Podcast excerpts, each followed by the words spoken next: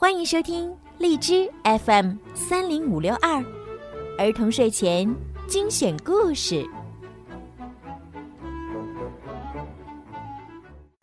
亲爱的小朋友们，你们好，我是小鱼姐姐。小鱼姐姐又要给你们讲爱丽丝的故事了。嗯，爱丽丝就是那个特别可爱、喜欢做梦的小女孩。之前呀，咱们一起听了《爱丽丝漫游奇境记》，那么从今天开始呢，小鱼姐姐要继续给大家讲《爱丽丝镜中奇遇记》。这个小女孩还真是爱做梦、爱幻想呀。好啦，让我们一起来听好听的故事吧，《爱丽丝镜中奇遇记》。大结局。爱丽丝一边说，一边把红后从桌子上拿了下来，然后他用尽全身的力气来回摇晃这个洋娃娃。洋娃娃一直没有反抗，但他的脸开始变小，眼睛越来越大，还变成了绿色。爱丽丝。继续摇晃着红后，然后她变得更矮、更胖、更软、更圆、更……原来，它就是一只猫。爱丽丝擦了擦自己的眼睛，有点严厉的对这只猫说：“红后陛下，你的呼噜声不应该这么响。”不过，他还是尊敬的称他为陛下。你这小咪咪，怎么能把我从这么美好的梦境中惊醒？不过，亲爱的，你已经跟我一起经历了镜中世界，你知道吗？但不管爱丽丝说什么，小猫都用呼噜声回答她。实际上，爱丽丝以前就抱怨过这件事儿。她认为这是小猫的一种不良习惯。爱丽丝还曾说：“要是小猫能把呼噜当成是，把咪咪当成不是就好了。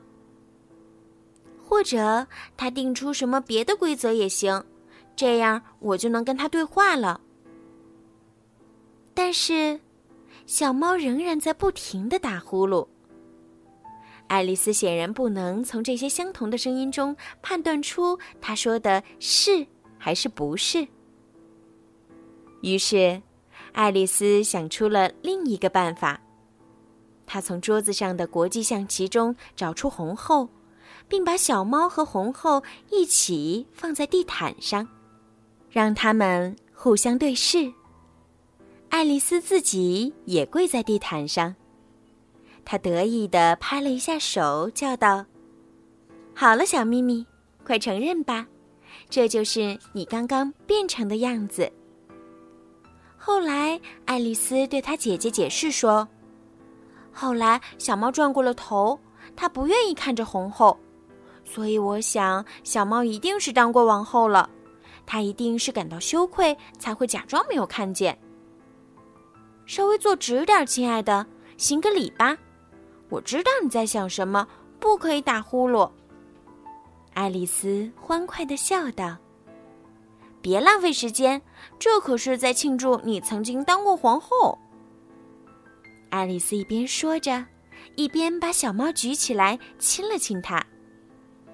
然后，爱丽丝转过身来，想看看小白猫，发现它正在细致的梳理自己的毛发。我的小雪花，白后陛下，戴娜什么时候才能给你打扮好呢？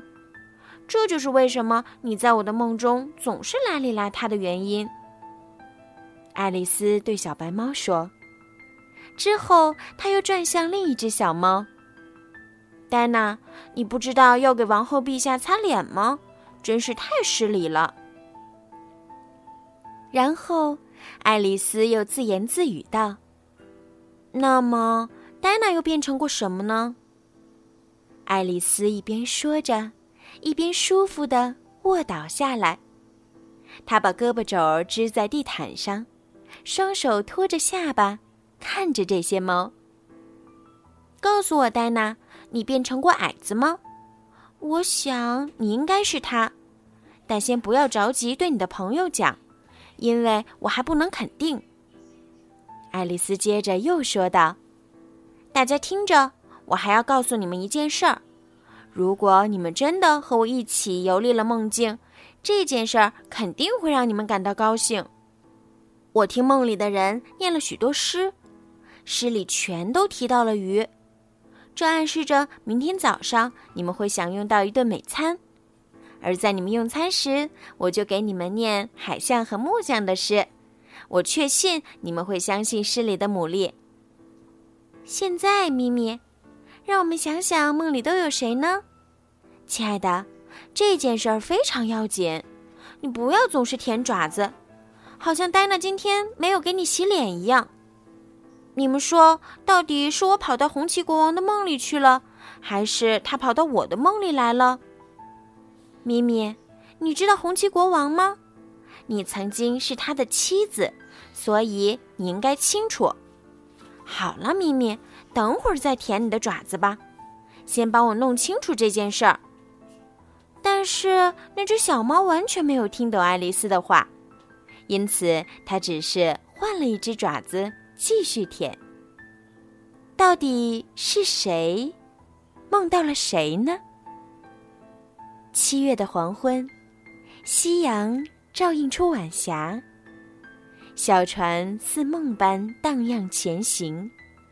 三个孩童互相依偎，热切的眼睛，期待的耳朵，听着简单的故事。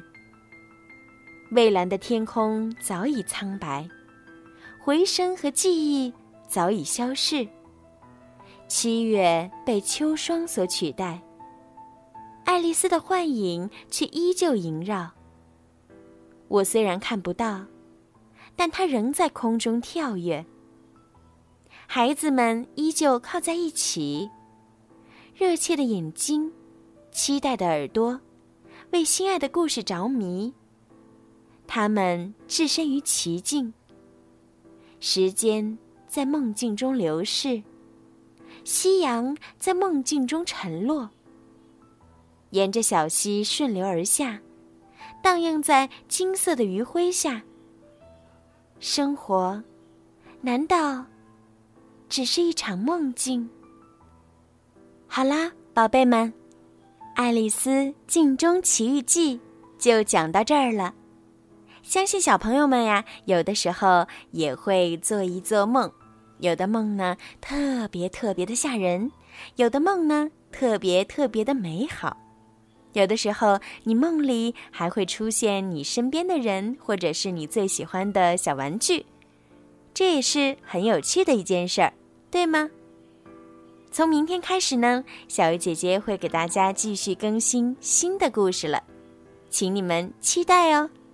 如果你们觉得好听的话呢，可以把小鱼姐姐的故事转发给你们的好朋友，我们一起来分享。好了，孩子们，晚安。